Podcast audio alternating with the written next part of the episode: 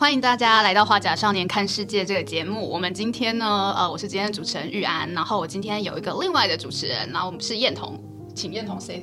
嗨吧。Hello，大家好，我是那个水水台湾的气化燕彤，然后主要是会问一些气候变迁相关的议题。对，因为我们今天来的这位老师教授，我觉得他很难访，因为他做过太多太多的事，然后他又非常专业，他是法律系的一个教授，然后做过内政部长，然后做过教育部长，那现在也回到台大继续就是教授我们的学生。那我们欢迎叶俊龙老师。哎，大家好，我是叶俊荣，很高兴今天来跟大家谈一些有趣跟重要的事情。是因为我们呢，就是特别为了叶老师想说啊，我们到底要谈什么主题？因为请叶老师光谈环境教育部分或光谈法律部分，又觉得太可惜，没有谈到教育部分。所以我们想要跟叶老师一起来回顾二零二二年。对，因为二零二二年其实对很多人来讲都是一个很特别的一年，因为第一就是呃疫情还没有结束，然后我们在年初的时候，乌俄战争还是持续的开打。然后甚至有一些什么半导体啊、地缘政治啊，那在呃文化学术界有一些呃老前辈也就离开，像去年余英时老师就离开，对，然后张浩老师等等。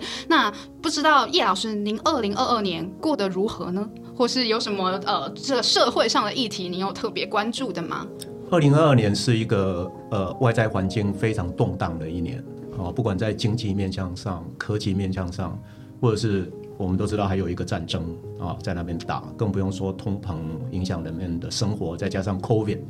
哦，COVID 的这个，希望明年是个转折年，然后能够转折过去。那但是无论如何，这也是重要的一年。但是对我个人而言，是一个非常沉潜的一年，非常内修跟内建的一年，把自己的身体健康，还有自己的情绪，还有自己呃所有呃。该好好把自己照顾好的部分，我用了很多的规划跟很多实际的实践，那呃把自己导向更好。那也因为看到市局很复杂，再加上 COVID 期间有很多行动上的限制，各方面啊各方面很多不便啊。那在那样的过程当中，我心里想，呃从个人层次应该做什么事情，所以我就设想说，好好的健身、饮食。啊，运动，哎，还有相，哎，还有相关的这个呃，比如说学习研究啊，这一些内容都做了一个很好的，我认为很好的一个调整。因为你要静下来才能够观察，那尤其是呃，国际局势这么变动这么大，那台湾当然毫无疑问呢也会跟着摆荡。所以二零二二年，不管我们看到任何世界局势上的呃动荡。跟台湾都有关联，然后我们自己其实也跟着摆动，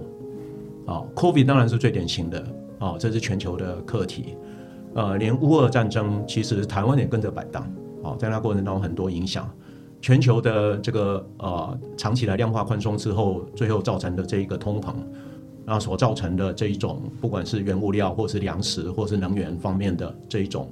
啊。这个短缺跟不不均啊，以及之前的塞港事件、物流、人流方面的这个困难，台湾都是其中的一环。嗯，是啊。那还有就是非常重要的气候的变化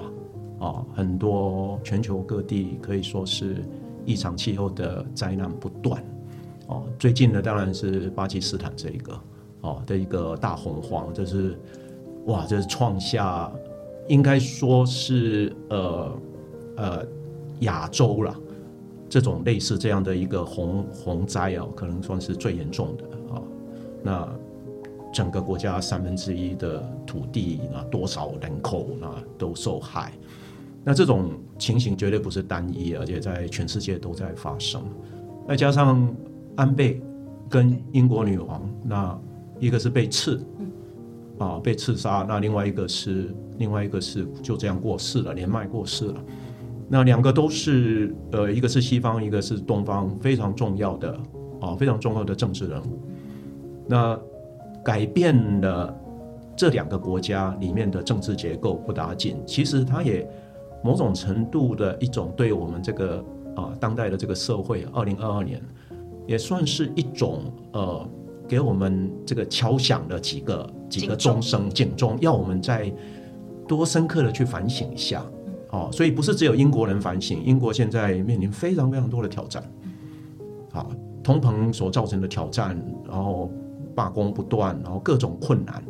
哦，日本也不是那么好过，在这段过程当中面临相当多的相当多的难题，啊，那在明明年二零二三，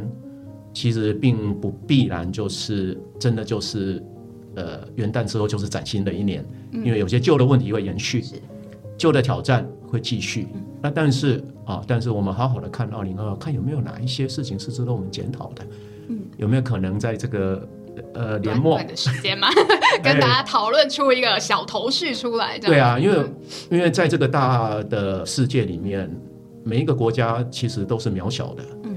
啊，吉令大国也是渺小的。是，如果我们对照起这一个这个整个地球生态什么这方面的力量的话，连国家的。军队，你看到他好像很厉害，可以摧枯拉朽，但是面对气候变迁，这一些都是渺小的。那更不用说我们个人了。我们今天，我们今天在这里这个讨论这个课题，是，所以我才会一开始的一直从我自己的角度认为说。有没有哪些我自己可以做到的，我就先把它做好。就想请问一下老师，因为老师对于气候变迁的法律研究相相当资深啦，就是也是出过相关的书籍，所以老师对这部分应该是非常专业的。所以想要知道老师对于目前在气候变迁应应法在五月通过立院初审，然后到现在十二月九号才经历首次的党团协商，然后不过党团协商完以后，很有争议的条文还是都保留，像是碳费啊这一些都没有。纳入那老师对于这部分有什么看法？呃，一般我们谈气候变迁哦，我相信绝大部分的人都不是呃像燕彤一样一开始就会讲到法律了。谢谢。一般人讲到气候变迁都会讲到好多其他的其他的事情，减速啊什么的。那当我们开始讲法律的时候，好，比如说今年我们在气候变迁要一个比较呃有决心的、比较大幅度的啊面对问题去定定气候变迁的应应法。这件事情对台湾而言是很重要的一个决定，啊，很重要一个决定，因为，呃，气候变迁的这个议题发展到现在以来，呃，有一个很重要的一个现象就是拖，拖延的拖，啊，就不断的拖延，拖延，拖延，拖延，不只是在许多重要的国家拖延，你比如说美国拖延，啊，连日本也拖延，对，啊，那欧洲虽然。啊，北欧或者是德国、法国，其实欧盟基基本上相对是积极的，英国都积极的啊。但但是呢，整体而言还是有拖的现象。那台湾更不用说了啊，台湾也是拖啊。我们早期就定了一个温室气体减量法，我们把它称温减法啊，来这个呃有所交代。是。那但是那个法律是非常狭隘的，那甚至于我们从今天的角度看起来是呃没有什么效果的。那虽然我自己早期其实最早的时候，我也呃参与了那一个法的一个第一个版本的提出，啊，所以算是自己也参与其间。但是我心里非常清楚，知道随着时代的演变，那早就应该更完整的去定定一个像呃气候变迁的应应法，包括减量，包括调试，包括制度的啊该有的相关管理机关的建立跟厘清。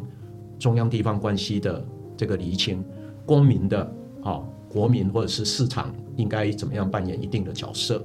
这些结构性的东西都要在跟国际所做的一些承诺，跟国际的一些协议啊，包括巴黎协定，好，那当然早期京都议定书啊，那个跟我们比较没有直接关联，那主要是处理啊开封中国家的，那但是无论如何，呃，气候变迁应用法早就应该立法了。那甚至于早期，呃，我们政府也不不一定说要用这样立法，甚至用别的方式想要修正一下原来的。对。后来非常好，就是我们呃，我们政府也就是接受各界的意见，那最后呃，完整的提出了啊，用一个比较开阔的心胸提出气候变迁的应用法，会不会完成立法？好，我非常期待，我非常期待能够呃，在呃，如果是这个会期没办法。下个会期也应该要把它通过立法，但是我更重要的都已经拖那么久了，我更重要的是认为，呃，这次的立法不要再呃七折八扣了。那立法的过程当中，也期待各界啊，包括企业界、公民社会啊，政府各机关啊，那大家也都要能够了解法律的内容，那不要一心一意就只认为说那个是法律。啊，我们这个社会常常有时候会有一种好像把法律看成身外之物的感觉。对，那其实法律的内容跟每个人都有相关。那在立法的过程中，大家如果都了解、关注，啊，那比较有同理心，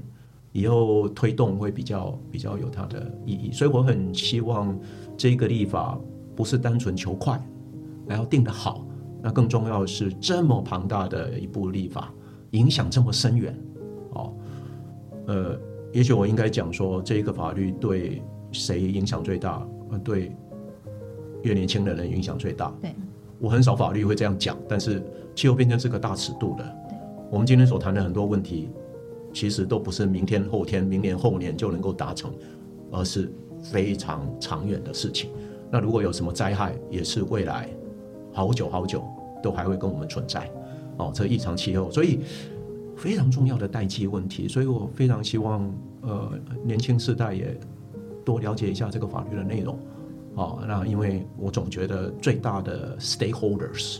就是我们年轻人，哦，所以这个对这个法律的期待是这样，不是单纯只有什么时候能通过，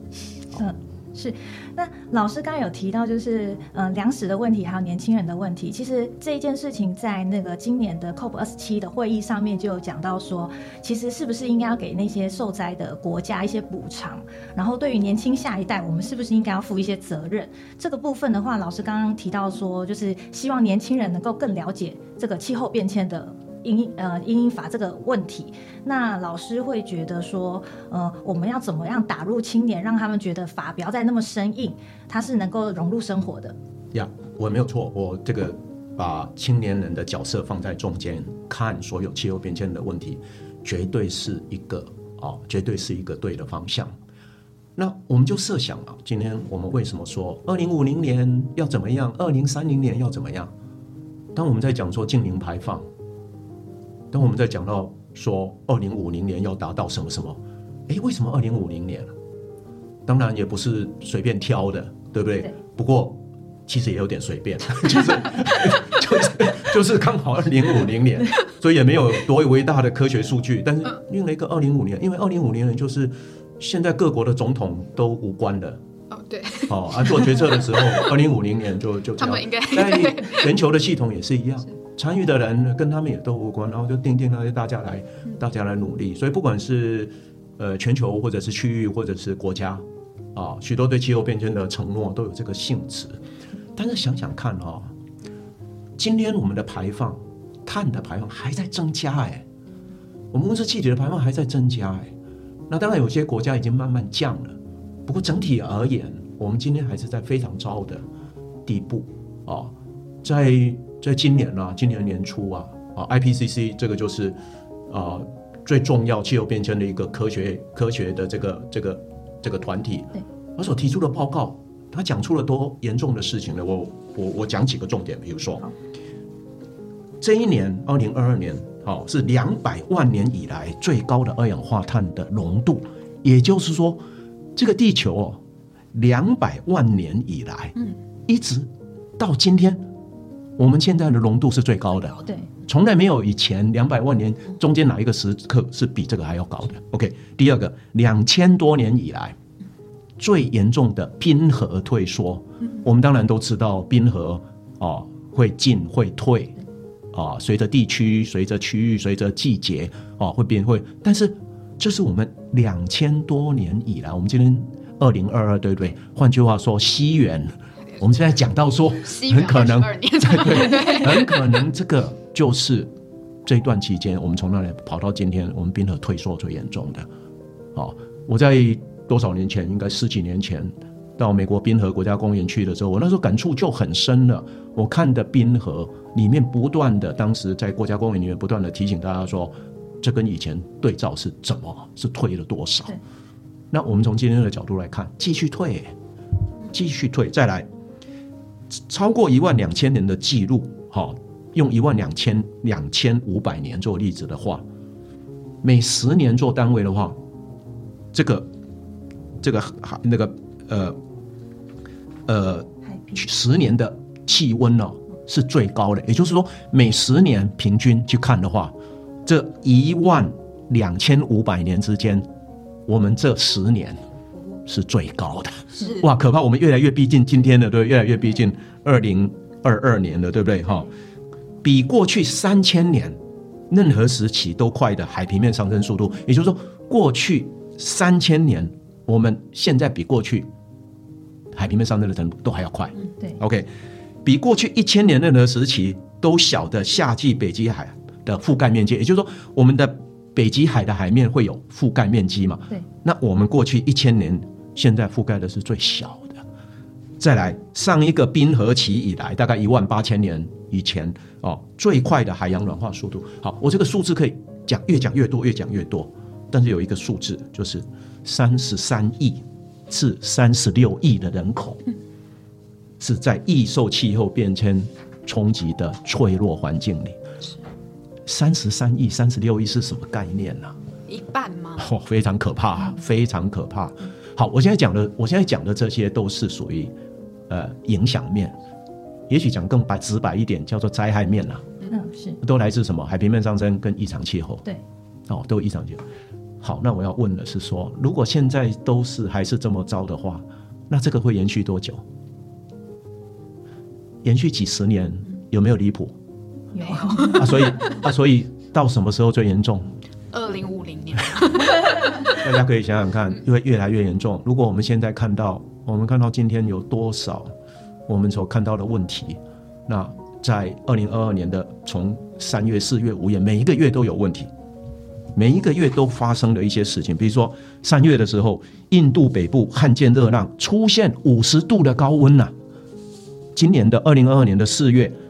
南非破纪录的豪雨发生了六十年来最严重的土石流。五月的时候，一年内哦，光一年内这一这个五月的时候，巴西四度发生重大洪水事件。巴基斯坦跟刚才我们说的，六月的时候，日本连续九天，他们从猛暑日破一百四十七年的高温记录。对，澳洲雪梨在今年七月的时候，有五万人被迫疏散。澳洲的雪梨，七月的时候，欧洲热浪野火，千人罹难，上万人撤离家园。好，这些都是发生的事情，对不对？明年呢？后年呢？是会越来越严重，还是会越来越缓和？因为我们气候变迁不是昨天造成的后果，是过去的累积。是而我们要让它降下来的温室气体的排放也没有真正明显的减少，所以那个代表什么？代表未来的日子，我们都要跟气候变迁的议题相处，不管我们做的多快。即令我们现在全世界都暂时停止呼吸，不是暂时停止，都暂时排啊，暂时停止排放啊温室气体，是不是明天就没有这些异常气候了？不是，所以我我要特别讲说，损害最大的，如果我们用年龄层来看，不管你是在欧洲、在亚洲、在美洲，不管你人在哪，在非洲，最严重影响的，会跟气候变迁相处最久的，就是现在的年轻人。就是现在我每天在学校教的这些学生，我每天看着他们的脸，尤其如果我是在上气候变迁法的课程的话，环境法的课程的话，我已经看到，哎，眼睛睁得大大的在听我讲的这些人，以后要扮演两个角色，一个受害者，另外一个他们要变成决策者。因为在那个时候，一定有很多决策要做，因为有相当多，就如同我们今天看到 COVID，我们本来以为是不是半年就好，在一年，那我们就慢慢面临了好多好多，我们被迫去接受它一个一个。其实我们气候变迁的的这个异常气候所造成的影响，对经济的影响，对政治的影响，对社会的影响，对各方面的影响，啊，尤其是对于贫富差距之下弱势的影响，它是会我们越来越往前看，越来越加重，越来越加重。所以这就是为什么我认为气候变迁的议题是典型的跨代的议题。那确实是需要呃年轻人要参与，那也要用年轻人的角度当成核心去看待。那从来我从来没有看过政府的决策或者是法律，是他必须着眼这么远的。对，因为这样子就违反了某种程度违反了民主的定律，因为民主的定律，呃，大家都透过选举嘛，对，然后看谁得到民众的支持嘛，那取得了民主正当性嘛，去做决策嘛。那我们大家都说，如果你做不好，那我们以后就就可以把你换换掉。但是问题是说，气候变迁这个事情很难明白的指出说，是不是因为你做好还是做不好？对，那尤其它的性质是很难很难被这个政党或者是政治势力把它拿来当成 credit，就是它是我的政绩。那所以大家会时常，全世界都一样，时常会说一套做一套，或者是嘴巴比手说的快，还要敏捷，还要敏捷哦。那这个这个现象，这个现象是充分的反映出呃气候变迁的世代争议的问题。那也是因为那样，我非常非常哦非常非常清楚的，而且用这样来呼吁，就是各界在看气候变迁问题的时候，那要以青年人的视角为中心，年轻人的视角为中心。那更重要的是，年轻人千万不要忘记气候变迁是非常你们非常重要的课题。对，那要跟现在呃我们的各世代要一起合作，然后更多关心一点，好、然后能够呃对这个议题有一个比较负责任，而且比较多一点心思的方式去面对它。那不要呃很很热忱参与政治，但是都在关心一些鸡毛蒜皮、饼干屑的事情。对，气候变迁就是一个对所有人都有影响的一个课题，哦，所以当然我会觉得说，呃，应该从青年人的角度，哦来看，哦，那这个部分的话，我想老师这边有没有想到，就是因为我们现在行政院的永续会啊，它开会的次数好像没有以往那么多，对。然后这个气候变迁议题又整个影响到我们世代正义，然后包含我们的国土规划，这整个影响层面非常广。那这个部分的话，政府是不是应该要负点什么责任，然后来告诉民众说，我们现在正被面临这个很困很重要的问题？OK，对，我觉得这个后面就是有一个知识传递，好、知识传递以及呃这个政府跟公民沟通，或者是知识界跟一般的民众沟通的一个课题了，啊、其实呃气候变迁的存在，哦，其实也已经很久了，也是相当棘手的一个棘手的一个课题。那如果如果我们呃要想要用什么样子的手段去面对它的话，那一定逃不了我们一般所讲的棍子跟胡萝卜。对，哦，那但是我们其实从今天的角度来看，大部分的人都不喜欢棍子、哎，哦，而且总觉得说你要用那个诱因的方式，提供诱因的方式来给我，所以很多企业界的朋友们会心里想说，呃，那我如果减碳，那我可以得到什么？对，哦，那那我为什么要减碳？哦，那我如果不做，会不会被进出口会不会有问题？那其实这就是我们我们一般典型的课题，典型的课题就是说，我们政府为了做一件事情，很可能是需要采取三种做法，一种叫做道德劝说，告诉大家啊，做这个很好啊，大家就很多人愿意去做。第二种就是说，好，一定要做这个，不做的话，我要罚你，我要怎样，这叫做，哦，这叫做用制裁的。第三种就是说，啊，拜托你做这个啦，你如果做哦，你就可以来领什么，或是你就哎做这个，你就可以得到什么，这三种嘛。对，哦，这三种气候变迁这个课题哦，到现在为止哦，就一直纠结在到底要用哪一种方式啊去处理。那最主要的原因当然就是政府都很怕得罪，有时候怕得罪人民，有时候怕得罪产业界。对，哦，那更麻烦的，我倒不觉得说是得罪，我觉得最麻烦的是气候变迁没有办法形成一种压力给政府，哦，以至于我们的实际上在负责哦国家政策的人，他没办法感觉说，我如果这个事情不赶快做的话，我会有不好的后果，我会选不上，或者我会吃亏，或者是我历史定位会怎么样？不管政治人物喜欢什么，很可能就是因为他觉得说，I'm OK，无所谓对，，I'm OK。那我能够，哎，我有时候会面临一些期待，面临一些压力，然后那我就这样，我我就我我我就 do something。我们有一种哲学叫做 do something philosophy，就是说有我我有做什么，有有有我有指示什么，有有有我有怎样怎样怎样。那但是这个社会如果欠缺了那个议题的对这个课题的严重性的掌握跟了解，甚至于形成大家的不管是危机感或者是热情都有可能。好、危机感跟热情，有时候危机感跟热情其实是一下子就转变过来的，就转变过来。比如说，呃，面对乌俄战争，我们也要防卫，哎，那可能是危机感，对，危机感。但是你从另外一个角度，也许议题如果哦发展的结果，到最后会变成热情呢。我大家会很热血，说我要哎我也要怎么样，我也要怎么样。对。换句话说，换句话说，这个社会如果对气候变迁失去了危机感，或者是一直没有热情，就会造成这个课题就在那里这样转转转，因为这样的课题叫做大尺度。然后只要没有发生什么事情，我们就认为说，哎，好像可以度过。那甚至于我刚才讲的很多事情，大家有没有发觉，好像都在讲国外的？嗯，对，台湾在过去三四五年内，按照我个人的观察，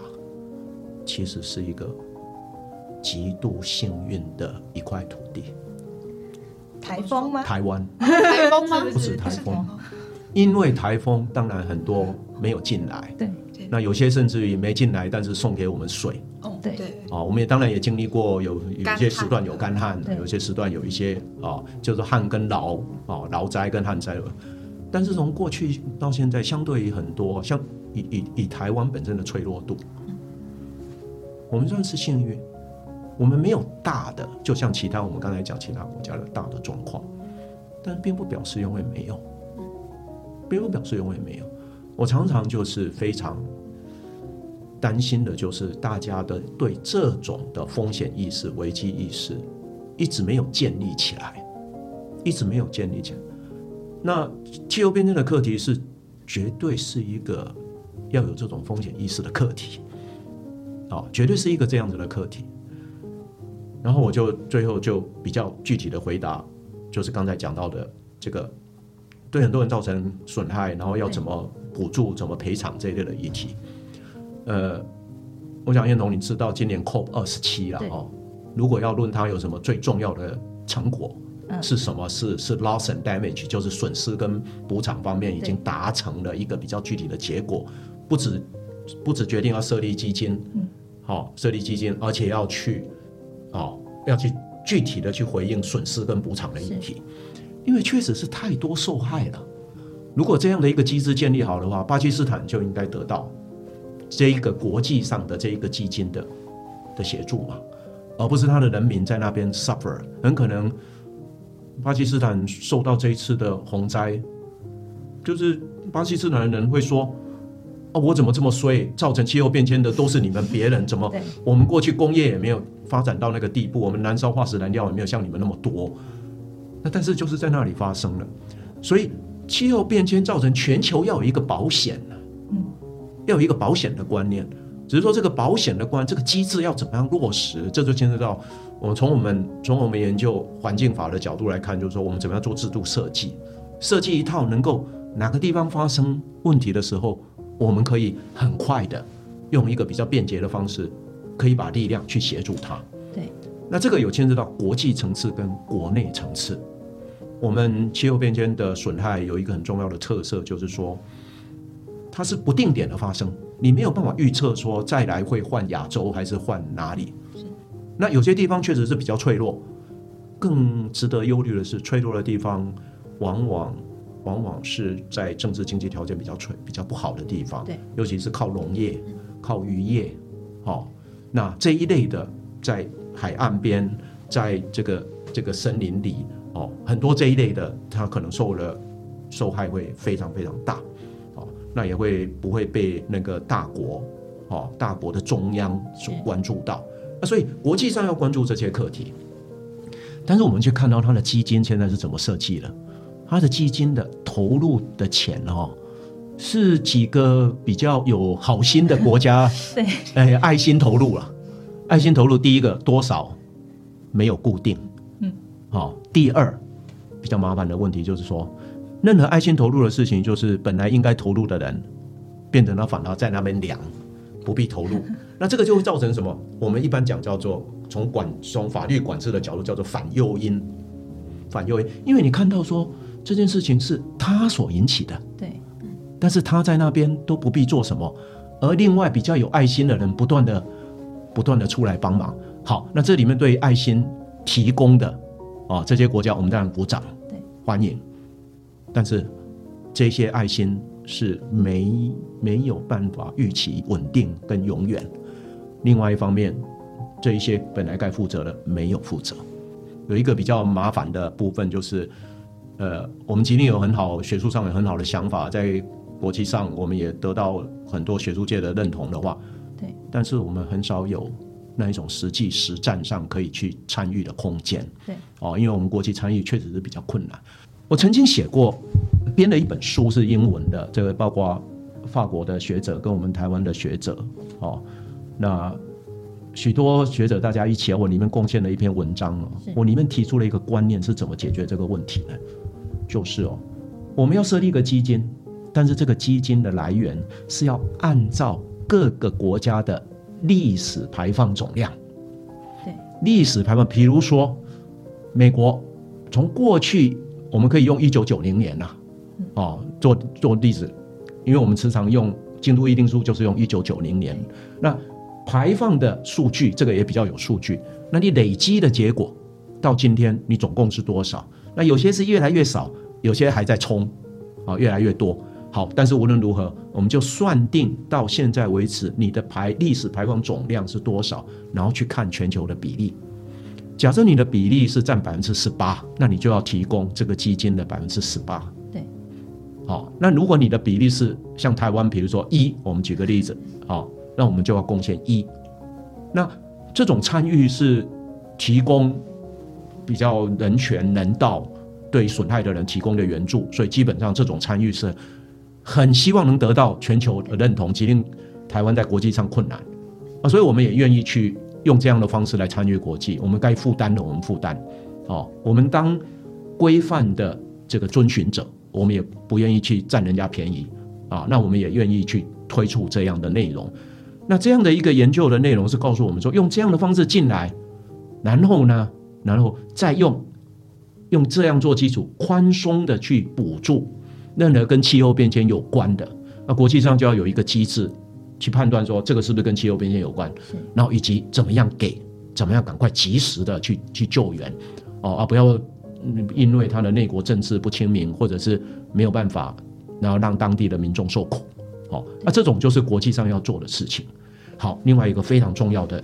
非常重要的一个安排，也是我觉得可以解除现在我们很多就是不愿意努力的各国不愿意努力的一个障碍，就是这个百分之多少这件事情是浮动的。对，也就是说未来三年又要算一次。所以有些国家它以前排放很多，但是我越来越降。哦，那比如说如果中国排放以前也许早期排放比较少，但是后来变成要全世界第一，那未来很可能会越来越多。那你怎么样把它降下来？你就会减少你的你必你对这个基金的 contribution。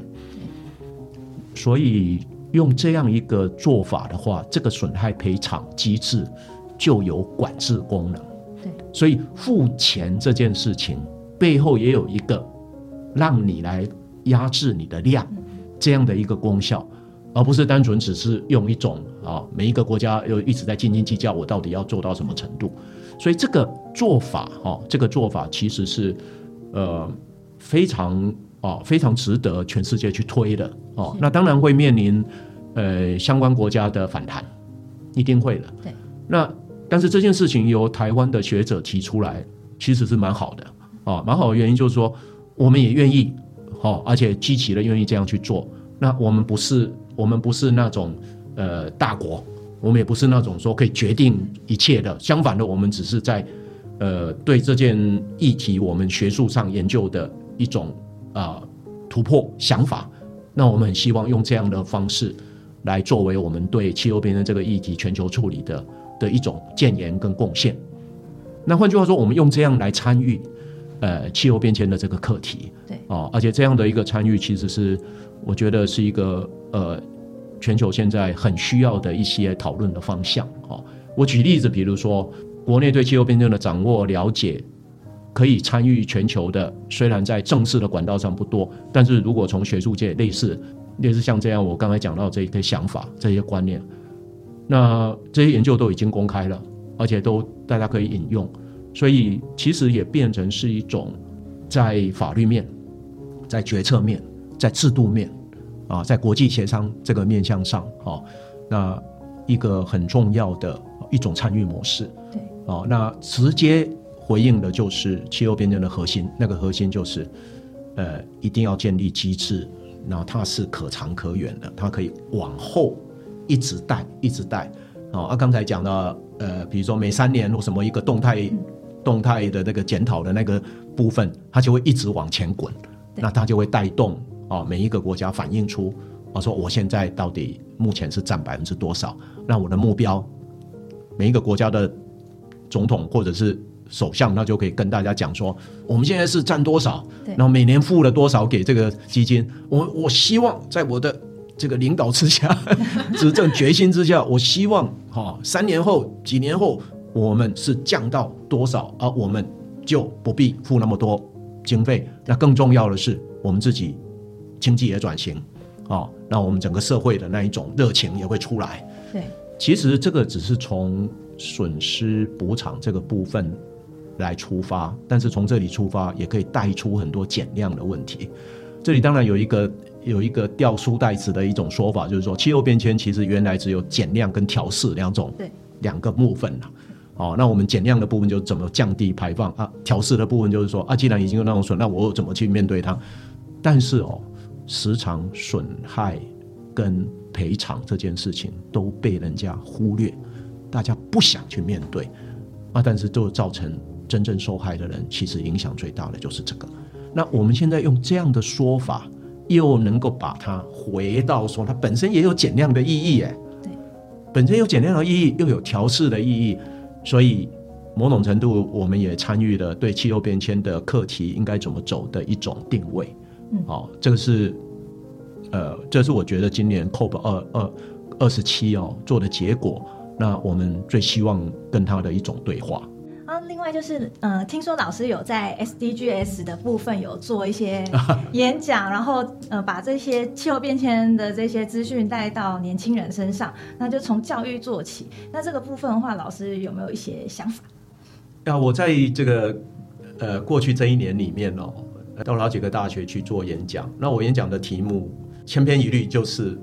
就是 SDGs 的实践，大学的永续发展目标啊的推动。在相当程度也会谈到 USR 啊，大学的社会责任啊，University Social Responsibility 对啊，因为它都是连接观观念都是连接起来的。那当然，我们一般社会上也在都在谈 ESG 啊，啊，企业界现在各方面也是相当重视啊。那从大学的角度，呃，怎么样能够把哦那个永续发展目标的十七项目标哪一些方面能够去落实，能够去实践？那从呃。国家层次，然后从社区层次，从大学层次中，甚至我我更重视个人层次。哦，我们如果从呃 SDG 设定的目标的话，那其实就是很欢迎，比如说大学、国家、社区，好，然后地方政府，也就各种不同的单元，去想说我怎么去实现这些永续发展目标。对，好，那我也在这几次的演讲里面有机会。了解到说哦，其实许多大学，他们现在对这个课题都很重视。嗯，那当然有几个演讲是校长直接邀我的。嗯，那但是最近也有一个是学生团体邀我，好是在台中。那我我也是呃学生团体邀我，然后当然在邀的过程当中，哦过程当中就是联络了呃，他们还把我时间改来改去那样哈。那我其实其实这个呃，我也一直在。想了解说，哎，他们在办这个究竟基于什么动机？为什么要关心这个课题。那无论如何，我到那边就有一个体会，说哦，原来大学推动这些，确实是有一个机制，有一个从国家或者是教育部门下来的一个方向，要他们去推动这些。那我就不断的跟他们讨论这个课题，我说你要把 SDGs 当成是一个。呃，人家交给我们的一个工作，所以我们要配合，然后还有管考，那我们以后还有评比，还有怎么是这样的课题吗？那我不断的在告诉大家说，你如果把它转个方向去看的话，这些内容那么多，你哪有哪一个部分每一个部分都能做到？但是你如果好好去想，这些内容里面，十七个大目标，一百多个小目标里面，那有哪些是跟你这个大学最有关的？尤其配合你这个大学的社会责任的安排，比如说在这个地震平衡地区的大学，当然我们今天讲到以前有那个九二一地震的，比如说暨南大学，比如说哎，它跟那个防灾救灾什么搞不好就很有关系，好，那或者是跟原乡呃比较接近的，哎，怎么跟原住民弘扬他们的文化哦，然后作为一种呃在地的结在地还结合那个，所以。他就能够去以大学本身的定位，以及甚至是学生本身的本身的这个需求，未来就业上，或者是未来区域上，或者各方面的需求，对，哎，去安排说，我想要做这样子的转型，那我要做这样子的实践，然后用那样去找 SDG 里面跟我最有相关的。我那时候不惯讲这样的观念，从这样一改变之后。大家都不是在做功课了，大家其实变成是在怎样？是在经营自己，自己对，哦，经营自己。就像我一开始讲，这个疫情一来的时候，您也在经营。我不，我不是在配合，我不是在配合，不要什么 social，哎，要 social distancing，要戴口罩什么，我不是这样子而已。我其实是在开始，在这样的环境下，我开始在想，那我可以做什么？我自己要，我自己要怎么 build up 我自己？对，啊，我自己的韧性。啊，我自己的能力，啊，还有我自己的态度，所以这个过程当中，就是让各大学啊，包括我们刚刚一直在讲青年学子嘛，我我觉得我人生最幸运的部分，就是大半生都是在面对年轻人，是哦，我在学校教书三十几年了，哦，而且也是很有意思，我教的学生，他们只是会出社会，但是年纪都都都是那个年纪，都是。都是那个年纪，那尤其现在，呃，真的看到年轻人就觉得说，这个是你们的课题，所以我对那些呃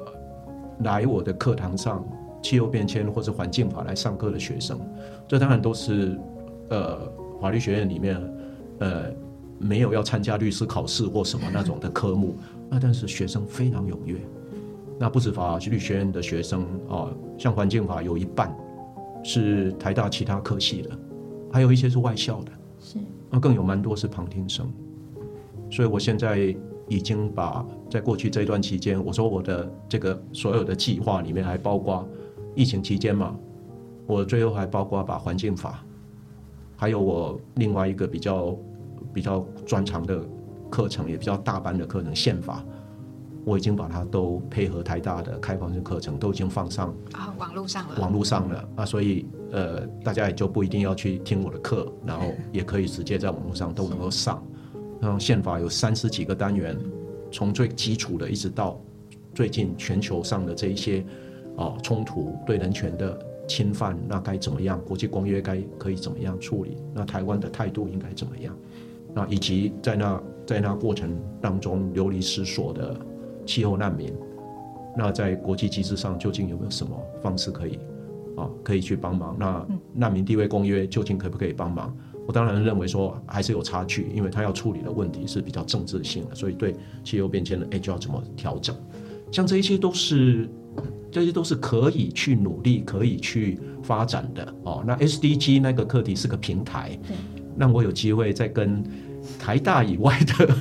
学生能够有一些呃更多的交流，然后其他有一些演 SDG 的演讲是校长邀请我去跟他们的老师跟职员对哦讨论，那所以就呃各种不同层次，我觉得呃蛮好的。我觉得如果只要我有时间上许可，我都我对这些我都很愿意愿意跑的。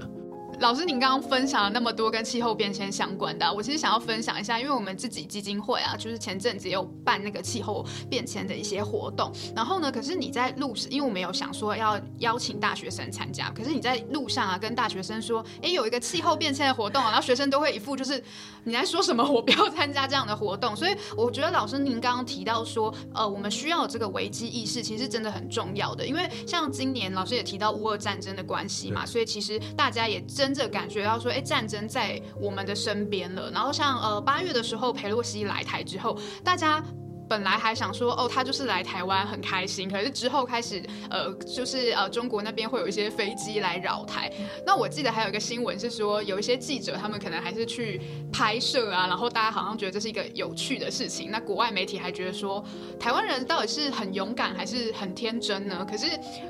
但是你看近期的一些讨论，其实呃想到要兵役延长啊这些事情，我相信大家的危机意识有开始起来了。所以如果说在气候变迁这一块可以，就是跟老师说的一样，我们再继续推动，然后让更多人知道的话，那我觉得真真的是呃年轻的一代也要为自己的未来所负责嘛。那可是我也是很想问老师啊，因为吼年轻一代一定觉得自己很衰。因为我从二零二一年看有一个，我他们会说很像在忧郁时代，因为那一阵子有蛮多就是呃高呃就是比较顶大的学生，他们有呃自杀了，对，然后我就会大家就会开始讨论说，为什么他们可能看起来就光鲜亮丽的啊，然后未来一片美好，那为什么会选择轻生这样子？那今年二零二二年，我就觉得我如果活在二零二二年，我一定觉得很忧郁，因因为疫情我也不能出国去玩，然后呢，因为这些呃比如说。呃，诈骗的事情，然后我可能还要再学习更多这种，比如说媒体试读啊，然后我还要有这种金融教育啊，然后又有那个什么呃什么半导体这些东西，那那个学校又要开始逼我说啊，你们那个科技也要加强啊，对啊，那因为我知道老师当过教育部长，那虽然今天时间少了一点，因为气候变迁议题太大了，那老师可不可以我们最后简短的分享一下，因为呃一零八课纲。呃，是今年是第一届到呃，就是他们考大学嘛。那老师会简短分享一下，在教育这个方面，您对未来的这个忧郁世代、躺平世代的年轻人，你有什么样嗯想要提醒他们或鼓励他们的话吗？对，我觉得刚才刚才最后一句就是鼓励哦，是比较好。我我从来都不认为我们真的下一代有什么比较比前一代不好的气质，或者是不好的能力或不好的什么。我从来没有感受到这样。我长期以来在学校里面啊，学校里面教书也经过这么久了哦。那三十几年的过程当中，那其实就是不断的啊，不断的有看到不同年纪的人进进出出嘛。那我有时候会听到周边的人会讲到说啊，现在年轻人不行了，现在怎么样怎么样？对，就说一代不如一代。其实，其实这其实就是时代在改变。时代在改变，所产生出我们看事情的角度不一样。我们用简单的英文讲说，perspective 不一样。今天为什么我们在看同样一个数据的时候，为什么有些人看起来是悲观的，有些人看起来是乐观的？有些人说继续投资，有些人说不行了。为什么这样？因为就看你的出发点是什么。那同样，我们今天整个社会一定要做世代对话。一定要做世代对，我们比较不适合把哪一代的人说成怎么样哦。呃，比如说，比如说，呃，我们说下一世代是草莓族，这个其实如果在某些特定范围的这样讲，也许也是不错哦，也许可以看出一些现象。那比较脆弱的部分，我们要提升嘛。就像人体也是一样，人体我们今天有至少有两个机制，一个机制哦。那个让我们哎更有动机，然后更想要往前冲，更想要有企图心。那里面荷尔蒙分泌不一样啊，比如说多巴胺分泌，让我们不是很亢奋，而是有企图心、有动力要去做什么事情。但另外一方面，我们身体也有另外一个机制，要让我们怎样稳定下来、沉稳下来。我们的人体本身随着不同的环境，每天也在做不同的变化，所以那个积极或者是退这件事情本身，或者是说。躺平或者是冲刺这件事情本身，其实你如果把时间跟背后的背景放进来看的话，也许它所反映的就是脉络，也许他所反映的就是脉络。所以，其实我并不认为绝对就是呃一个在冲的人就一定是怎么样，一个在呃稳让自己身体稳定下来的人就一定怎么样。其实最重要的是调节。我每天的生活习惯里面，我早起，我早上起来就是要让我的我的体内温度。不断的上升，好让我准备今天我要工作，哦，尤其我我在写作，我在我在读资料，我在处理最困难问题的时候，我都是在早上做的，哦，早上做。那所以我早上的时候还有运动，哦，那甚至于有时候，呃，运动完，比如说我游泳完，哎，我还会我还会冲冷水澡，那其实都是让自己，哦，都是让自己处于一个我可以工作的状态，那不会累。然后一起来没多久，我一定要去接触阳光，所以我会出去。早上出去不是自己在那个里面这样，我一定是要接触阳光，所以很早就去接触阳光，连阴天我也要去接触，呃，阴的阳光也要接触，就是不放弃。哦，那到了晚上该睡觉的时候，我一定要睡觉，那睡眠把它做好。OK，我的身体，一个人的身体本身随着一天的状况，它是一下子要往前冲。哦，我们一我们一般讲的就是说有气如心，要努力，要那，但是也不能一直这样哎。哦，我们有时候也要准备准备休息啊，休息是修复啊。一天的运动，如果从呃长肌肉的角度，或者是从新陈代谢的角度，那你你要有一定要有修复的时间，哦，一定要安排这样子。好，那如果从这样的角度来看的话，当然对不同年纪的人，可能在那过程当中会不同。那但是我们也有一些新的知识不断的出现，要告诉我们怎么样才是健康的，要怎么吃才健康。我最常看到的这个世代之间的对话，就是说，你看不吃了，或者是乱吃了，或者是怎么样这一类的。那这讲这些有时候也不是说没有道理，好，也不是没有道理，因为饮食当然很重要，对不对？但是这种并不是单纯只是把年轻人就说成。都在吃盐酥鸡，都在做什么？这样喝真奶，好喝真奶哈。对，像比如说，我一定不喝含糖饮料，但是我常常看到我的学生，哦，人手一杯，他们最喜欢的就是拿一瓶一杯这个。那我要是比较，呃，有时候都会很迂回的，迂回的告诉他，我不是说你们这样不对，我迂回告诉大家说。哦，有时候他们哎，老师怎样怎样，我有时候请你喝一杯。如果请你真的，他们 他们对我很好哎，就说有时候请我哇，我就跟他告诉他说，哎，你知道吗？老师现在都都没有喝这些东西，那他就会很好奇的问我怎么样？哎，那就是我跟他沟通一下的时候。那有些人真的改变了，真的改变，改变很大。那像这一类的就叫做沟通，而不是而不是呃用这样，然后把这一代的人就描述成。怎么样那样？我我永远没有对我们年轻人，就是说有一个画标签式的说法，然后甚至于说失去信心。但是，但是在那个在这样一个基础之下，那要做对的事情，有些也要协助年轻人，要从年轻人的角度去看他们的困难是什么，他们的状况是怎么样，要从那样的角度去出发了。哦，那从那样角度去出发，比如说就有一些体制的问题。体制的问题，比如说我们这个社会确实太注重形式上的，形式上有一些叫做文凭主义啦，嗯嗯有一些真的是叫做分数主义啦，还有一些哈似是而非的对很多社会上的工作他去排序了，这一些事情哦，如果我们没有一点点世代对话哦，好好的把这样的事情，大家能够。有一些检讨，有我们不希望说，因为有好多一些不幸的事情发生，我们才来检讨这些。当然，我们这个社会很容易在这些议题上产生不幸的事情。其实啊，讲起来也蛮难过的，就是教学现场里面，甚至于我们的学生都有这样子的困难，然后没办法过的这样子的情形。那有时候有些学生私下来找我，我也觉得说啊，真的是。有困难的学生比我们想象的多了，但是如果到最后去去到最后去真的去检讨去思考的话，绝对不是只告诉那个学生你要怎样你要怎样，因为所反映出来的，我会发觉说，他的父母有很让他没有办法承受的期待，好，那姑且不论这个期待对不对、好不好什么，因为其实我们很难为别人定位说怎么样做什么才是最好的。但是这个社会普遍存在一些，也许那样并不必然对这个年轻人好的那一种所谓的评分标准或者是评判标准，这个是我觉得最需要我们好好检讨的。所以我非常不喜欢文凭主义，但是我有时候很难启齿这样，因为我就是好像我自己本身，您您是就是 您是那个脉络下的人，可以这样讲吗？但是我，但是我我可以这样的，我我我对我的我对我的子女，我就从来不会给他们任何压力，也不会说啊，我是什么样的，我的小孩一定要怎样那。啊，其实这个证明，这个证明真的是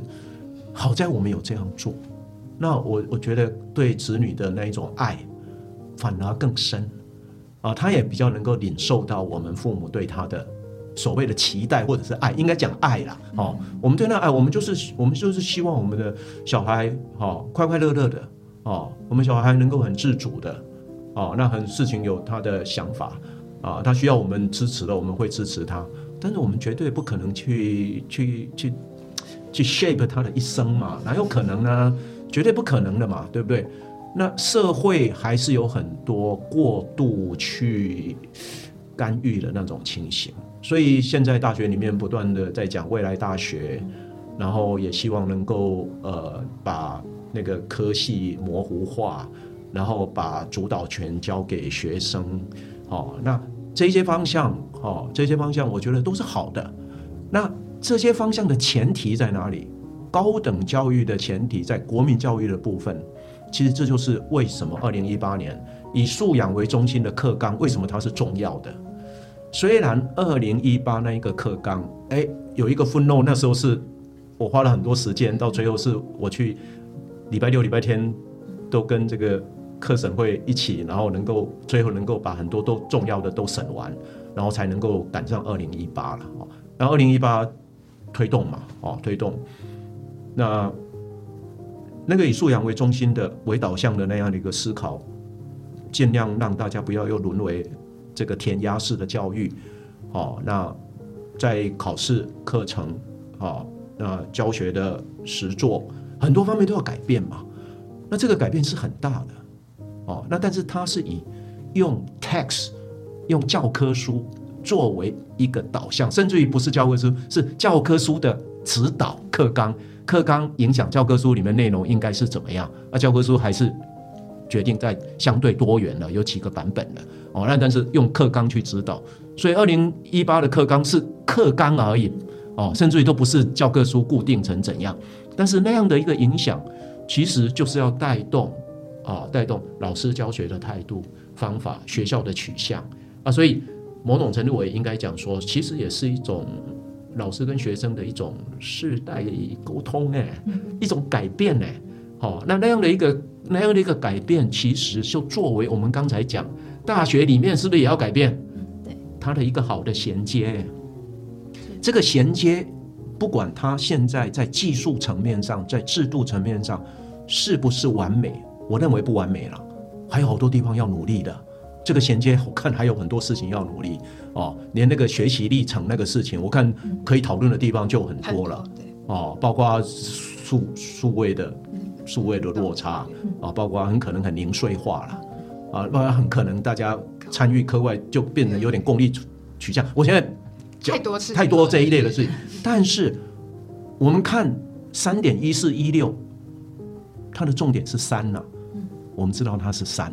我们看这些东西，我们知道它是一个导向，导向以素养为中心的导向。有很多我们在推动过程当中没有办法如意的部分，那就是要靠我们再进一步努力，慢慢慢慢要把它调整。人类的制度就是这样，人类制度不是做一个机器，做出来对就对，不对就不对，啊，不对的就要重做，啊啊，做了一插电下去之后不行，那我们就失败，不是这样子。我们可以在那过程当中不断的。努力不断的进步，法律也是这样，连宪法都是这样，国家的政策其实也是这样。其实方向要对，啊，立心态也要对，就是说我们做这个是基于良善的用意，然后方向上也要对，然后再来就要不断的去努力。我相信，我相信哈，呃，用这样来做衔接啊，我们二零一八年那个课纲跟我们现在高等教育在走的啊，包括未来大学，然后把主导交给学生，然后很多呃，我觉得都是好的方向。我只是不希望现在包括几个大学校长在讲这样的内容以及实践，我我不希望沦为口号。这整个过程也是在教育部分的世代沟通。是因为我觉得呼应老师一下，我也访问过另外一个叶老师，就叶秉成老师，然后他也讲到说，呃，就是他他就跟我讲说，哈，现在你看那个草莓组啊，或是说觉得说，嗯，躺平这些东西哦，他说他也去看了那个报纸，他有做一个 PowerPoint，然后他就分享给学生看，然后他就问学生说这是哪一年的，然后学生都说现在啊，然后后来他把那个呃答案揭晓，其实是三十年前的，对，就三十年前报纸就在这样讲了，所以我会觉得说。的确，世代它是需要沟通的，而不是说可能有一阵子会有一种世代对立的一个感觉。那我觉得今天很感谢叶老师，是因为老师您关系的议题，其实真的都要长时间的去改变。对，因为像不论是教育，或是刚刚讲的气候变迁议题，或是整个社会的一个价值观，我们需要有一点点的一个往前走好了。对，那都是需要长时间的。那我觉得老师能一直待在学校，然后跟年轻人沟通，然后能长时间的关注这个议题，那。真的会让人家觉得很帅气。对，那老师最后我们就老师用一句话简呃总结您的二零二二，然后开启你的二零二三，您会用哪一句话？我觉得就是该蹲下来的时候要蹲下来，那但是不要忘记，你随时可以跳起来。那我们就期待一起跳起来的那一天吧。好，今天谢谢跳起来，谢谢老师，谢谢，谢谢。